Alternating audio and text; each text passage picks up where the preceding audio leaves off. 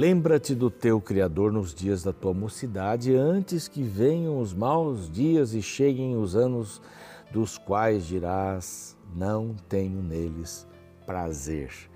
Eclesiastes 12, verso 1. Esse é um verso extraordinário. Você vai dizer, não, é só para jovens, não para todos nós. Sempre a gente vai poder ficar mais velho, né? Sempre a gente vai poder ficar mais velho. Eu imagino que eu vou ter mais uns anos aí de vida. né? mas fui mais jovem do que é, do que sou agora. Aqui diz bem claramente que você tem que lembrar do Salvador, do Criador, aliás, antes que venham maus dias, que você diga assim, puxa vida, não tenho neles contentamento. Por que, que você vai dizer não tenho neles contentamento? É porque você não se lembrou do Criador. O futuro depende do presente. A decisão que eu tomo no presente vai influenciar meu futuro. E a ideia geral aqui desse texto é exatamente essa. Se você se lembrou, se você viveu, se você andou com o Criador e o enxergou como Criador mesmo, em qualquer tempo passado, isso vai se refletir no tempo futuro. Então eu que pretendo ter mais aqui uns 30, 40 ou 50 anos de vida, mas eu tenho que me precaver agora, eu tenho que lembrar do Senhor, que Ele é o meu Criador, que é o meu Salvador, é o que mantém a minha vida, para que lá para frente eu não venha dizer, ah, não tenho neles prazer esses anos aqui, que coisa, mas eu tenho que tomar uma decisão agora. Por isso que o agora é importante. O presente de Deus é o presente. Se você agora tomar as decisões corretas, o futuro no futuro você não vai dizer, ah, não tenho prazer, é tudo errado, faça as coisas assim hoje. Essa é a palavra de Deus e esse aqui é o programa Reavivados por Sua Palavra. Nós estamos oferecendo para você, para estudar melhor a Bíblia, para ter um contato maior com Deus, essa linda revista que é um apoio dos Anjos da Esperança. Já vou falar sobre eles daqui a pouquinho. Você pode pedir essa revista, ela irá pelo correio. Aparece aqui um número, que é um WhatsApp, você pode mandar uma mensagem dizendo eu quero a revista Profecias de Daniel. Só anota o número agora, ele vai aparecer durante o programa, se você não copiá-lo todo, e vai poder é, mandar a sua mensagem e receber pelo correio essa linda revista com um tema fantástico de Daniel. Os anjos da esperança que nos ajudam a podermos fazer esses materiais chegarem gratuitamente para você. Então, tornar-se um anjo da esperança é uma coisa bacana porque você vai ajudar outras pessoas também a terem não só esse material, mas tudo que tem que ver com o novo tempo, as gravações do rádio, da TV, né? as transmissões, tanto de um como de outro, as mídias sociais. Olha, isso aqui não tem limite, não tem limite. Eu me lembro quando eu comprei meu primeiro computador TK 2000 é um discão grande, você tinha que colocar, ele carregava o programa, tirava para colocar os dados, aí você atrapalhar, perdia todos os dados, mas eles, eles deram um up, a impressora, isso aí foi, foi, multiplique por um milhão isso. Hoje há coisas interessantíssimas para fazer a mensagem chegar rapidinho, português, espanhol para todo mundo. E nós temos o nosso YouTube, o nosso canal no YouTube, Reavivados por Sua Palavra NT, esse é o nosso canal. Você pode lá se inscrever, copiar o link, mandar para os amigos. Nós temos também o NT Play, outros conteúdos ali, o Deezer e o Spotify para você ouvir. Tudo isso para que você possa ter a palavra no coração. Você acorda, estuda a palavra, arruma a cama, faz seus exercícios, toma o seu jejum e sai para ser Jesus para as pessoas. Nós vamos para um rápido intervalo e o próximo salmo é o 87. Não saia daí, a gente já volta.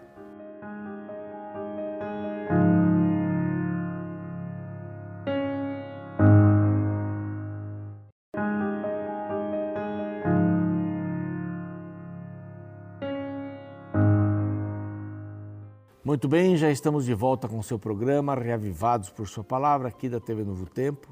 Estamos felizes em contar com você todos os dias aqui conosco, estudando um capítulo da Bíblia, né?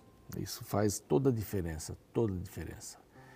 É, ontem eu mencionei que quanto mais você lê a palavra de Deus, mais respostas você tem na sua oração ou nas suas orações.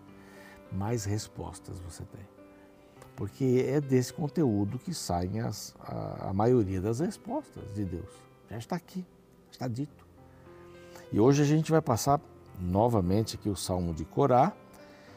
Fizemos uma interrupção para o Salmo de Davi, que é o único, a única vez que aparece Davi aqui nesse terceiro livro, e voltamos aos cânticos de Corá. Corá era, uh, era um, ele e o grupo que ele representava eram compositores e aqui também profetas, porque essa, essa música, essa letra aqui profetiza a respeito de uma nova cidade. Então essas coisas você vai enxergando na Bíblia quando compara texto com texto. É bem interessante. Isso é um salmo curtinho, sete versos, mas vai enaltecer a Jerusalém, a amada de Deus. Deus não se restringe, nunca se restringiu a um lugar, mas Ele deu para o seu povo de Israel essa oportunidade de ter um lugar e fazer daquele lugar um lugar santo, para entender. Assim funcionavam as nações, tinham os templos, os deuses moravam nos templos, mas Deus quis estar perto do seu povo porque eles precisavam disso. O problema da adoração era tão sério, tão sério, que como, como eles trouxeram do Egito essa, essa carga genética, essa carga emocional, essa carga espiritual, eles adoraram muitos deuses ali. Só para a gente ter uma ideia, recordar, né? Passaram o Mar Vermelho, chegaram no, no Monte Sinai. O que eles fizeram quando Moisés começou a demorar um pouco? Moisés, eles sabiam que Moisés estava conversando com o Deus que tinha livrado aquele povo do, dos egípcios. Aqueles, aquelas pragas caíram não só por causa dos egípcios, egípcios, mas também por causa dos, do povo de Deus, os hebreus, como eram chamados, porque cada uma delas abarcava a ideia de um Deus, dois deuses e tal, que os egípcios tinham. Então, Deus estava mostrando tanto para egípcios como para os hebreus que ele era o Deus verdadeiro. Eles saem do Mar Vermelho, vão para o Sinai, Moisés sobe para falar com Deus, tem várias é, reações da natureza, porque Deus estava ali falando com Moisés, e eles pediram para o irmão de Moisés, Arão, fazer um bezerro de ouro, para eles adorarem. E a conversa era assim: esse é o Deus que nos tirou do Egito. Olha que absurdo. Então, a questão de adorar a deuses, ela foi muito, uh, estava, estava nas entranhas daquele povo e nós, nós também. Esse é, um, esse é um mal que nós temos, de adorar outros deuses. Você talvez até não vá no, no templo desses deuses. Eles não são iguais, né? os templos não são iguais aos templos, às igrejas que nós temos hoje. Mas nós temos deuses, milhares de deuses no nosso século. O dinheiro, o prazer. TV pode ser um deus. A casa, o cônjuge, os filhos, a empresa que eu trabalho. Tudo isso pode ser um deus para a gente. E lá eles tinham deuses e começaram a adorar esses deuses. Foram para Canaã, Deus não adore outros deuses. A conversa era sempre essa. Quando Israel era, era repreendido, vocês estão adorando outros deuses. Vocês estão adorando outros deuses. Por causa de vocês adorarem outros deuses que até os levava a sacrificar os seus filhos. Foi absurdo. Eu sou o Deus. Então Deus tinha um lugar para dizer: esse é o meu lugar. Tem aqui o Shekinah, eu vou estar aqui no meio de vocês. Santo, Santíssimo, pátio, tudo mais. Primeiro o tabernáculo, o móvel, depois o fixo. E aqui vem falando sobre Jerusalém, a cidade amada de Deus. Por quê? Ali estava o santuário, ali estava o Shekinah, a presença de Deus. No, no, dentro do Santíssimo e um propiciatório, anjos com um de frente para o outro, com as asas, assim, de frente para o outro também. E ali uma luz brilhante, era a presença de Deus. Ninguém podia entrar lá a não ser o sumo sacerdote uma vez por ano. Então você entende a presença de Deus. Aqui vai falar sobre essa presença de Deus. Então começa dizendo assim: que a cidade é uma obra das mãos de Deus, não é uma obra humana. fundada por ele sobre os montes santos. Aí está Jerusalém, fundada por ele. Foi ele quem deu a ideia. Durante a história de Israel, muitas vezes, eles colocaram outros ídolos ali, dentro do santuário. Uma apostasia total, total. O Senhor ama as portas de Sião mais do que as habitações todas de Jacó. Então, ele está dizendo assim: esse é o meu lugar. As obras das é, é uma obra das minhas mãos. É por causa da minha vontade que eu me estabeleci aqui e por causa da necessidade que vocês tinham da minha presença. Pronto. O Salmo 23, que é um salmo lindo que já passamos aqui, é essa proximidade entre o pastor e a ovelha. Aqui é comparada à proximidade de Deus, seu povo.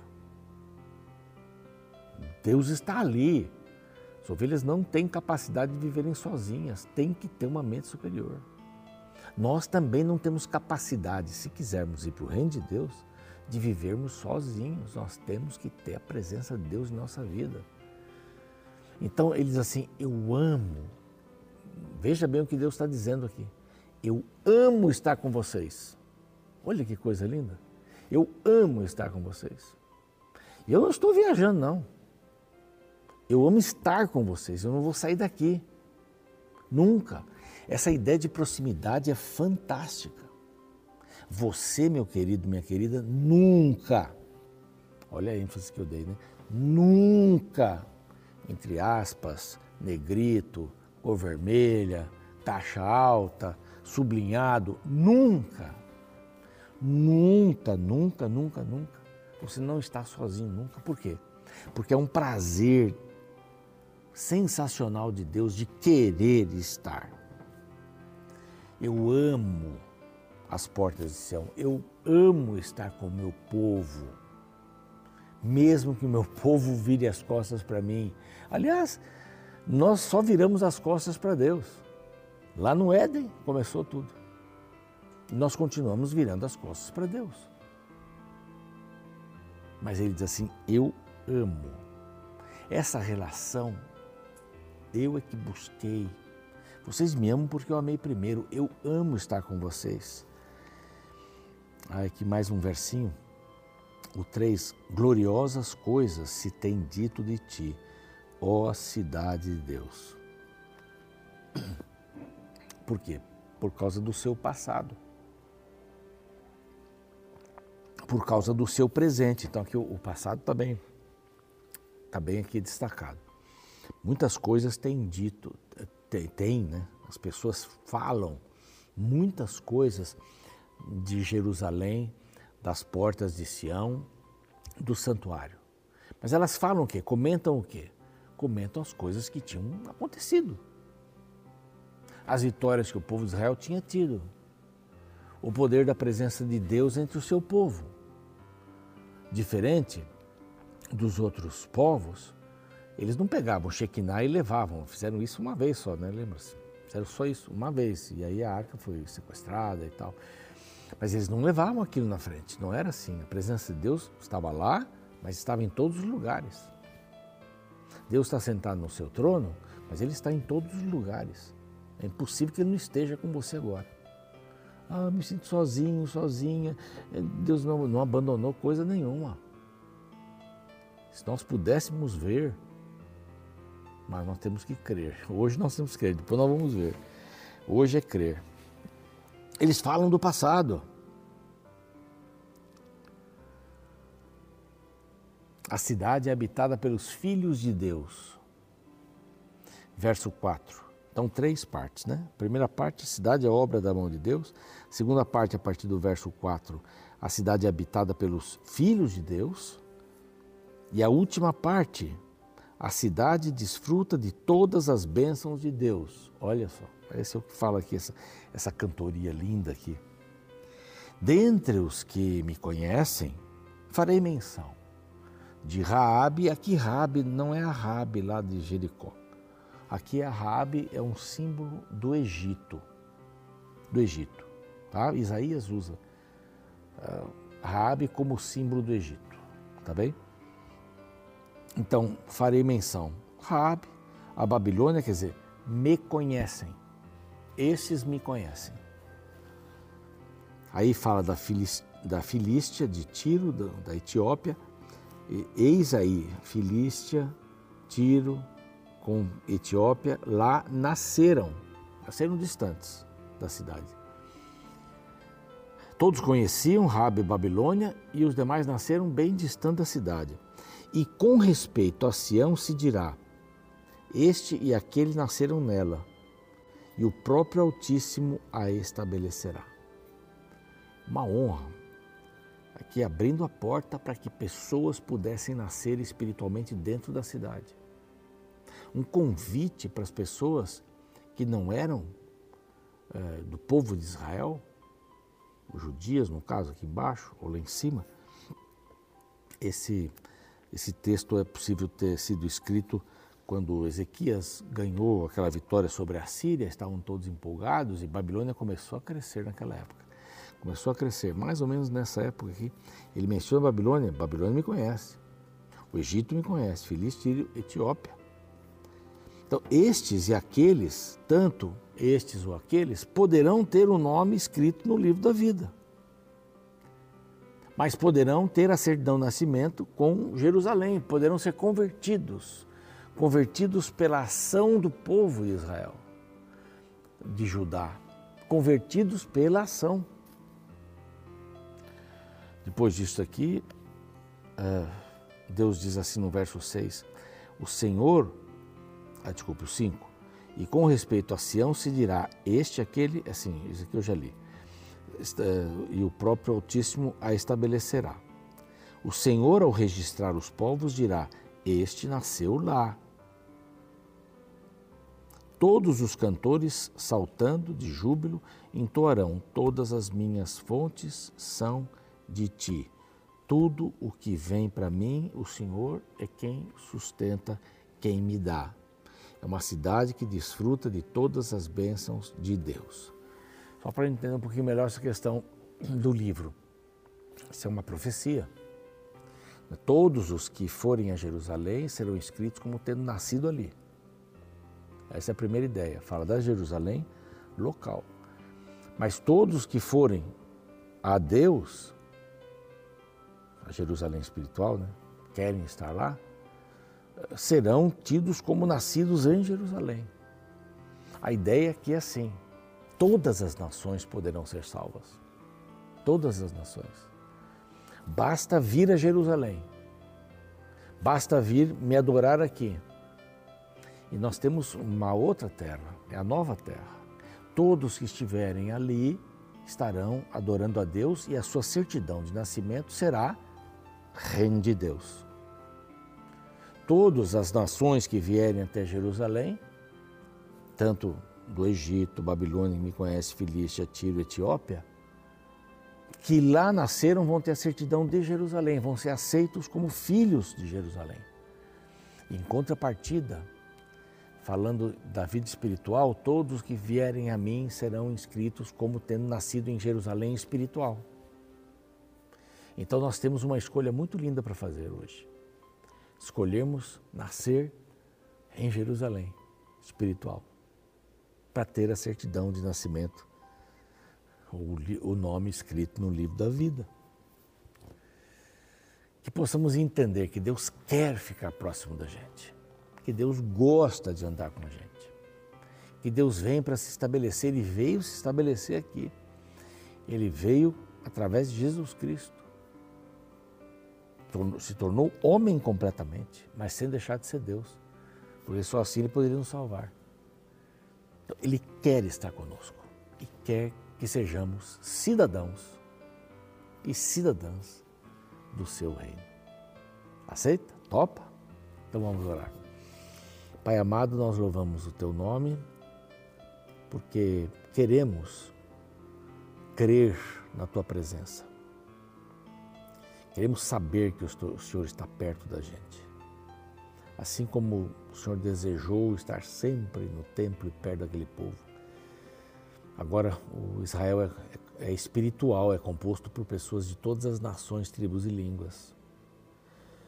Então, escreve o nosso nome no livro da vida. Dá-nos a certidão de nascimento em Cristo Jesus. Porque este é o, o nascimento mais importante nascimento espiritual. Em nome desse mesmo Jesus. Amém. O programa segue, eu fico por aqui. Amanhã o Salmo 88. Espero você, hein? Um abraço. Como você se sentiria se soubesse que seu irmão mais novo está neste momento passando fome sem ter um lugar para dormir? Visando mostrar como os moradores de rua são praticamente invisibilizados em nossa sociedade contemporânea, foi que a Hearst Commission colocou diversas pessoas vestidas de mendigos nas ruas de Nova York para ver se seus familiares as reconheceriam. O teste mostrou que já se desconfiava. Os moradores de rua não eram notados pelas pessoas que passavam, nem mesmo por seus parentes. Porém, o mais emocionante foi quando os participantes descobriram que não eram simples moradores de rua que estavam em seu caminho durante aquele dia. Eram parentes, pessoas do mesmo sangue, membros da mesma família. É como se elas dissessem: se eu soubesse que ali estava alguém da minha família, eu teria parado para ajudar. Mas aqui está uma das grandes verdades apregoadas pela Bíblia. Todos os seres humanos fazem parte da mesma família. Porém, nós nos distanciamos uns dos outros. Criamos definições como povo, raça, nação, tribo. Erigindo muros os quais nos isolaram e nos tornaram distantes, diferentes e indiferentes para com os nossos semelhantes. Mas sabe, a Bíblia revela que nosso Pai Celestial, que assistiu seus filhos saírem de casa, planeja que todos os seus filhos retornem para uma grande família celestial. Este princípio é apresentado no Salmo 87. Este capítulo pertence ao grupo dos Cânticos de Sião. Nesta canção, o salmista apresenta Jerusalém como a cidade de Deus e mãe espiritual de todos os povos. E a cena final que fecha o salmo descreve o encontro profético de diversos povos formando um grande coral universal. No verso 7 lemos: Todos os cantores saltando de júbilo entoarão: Todas as minhas fontes são em ti. A Bíblia apresenta o momento no qual todos os povos da terra formarão um grande coral, como símbolo de união e integração. Todos serão um. Não haverá mais segregação, mas sim inclusão. Mas sabe, a grande comunidade celestial deve começar neste mundo. Por isso, tente olhar hoje para as pessoas ao seu redor não mais como objetos ou estranhos, mas como parentes. A razão é que todos carregamos as nossas lutas, nossos complexos, nossos traumas, nossos defeitos. Somos mais parecidos do que imaginamos. Assim finalizo com um belo pensamento de Gabriel Garcia Marques que diz: Aprendi que um homem só tem direito de olhar o outro de cima para baixo, se for para ajudá-lo a se levantar.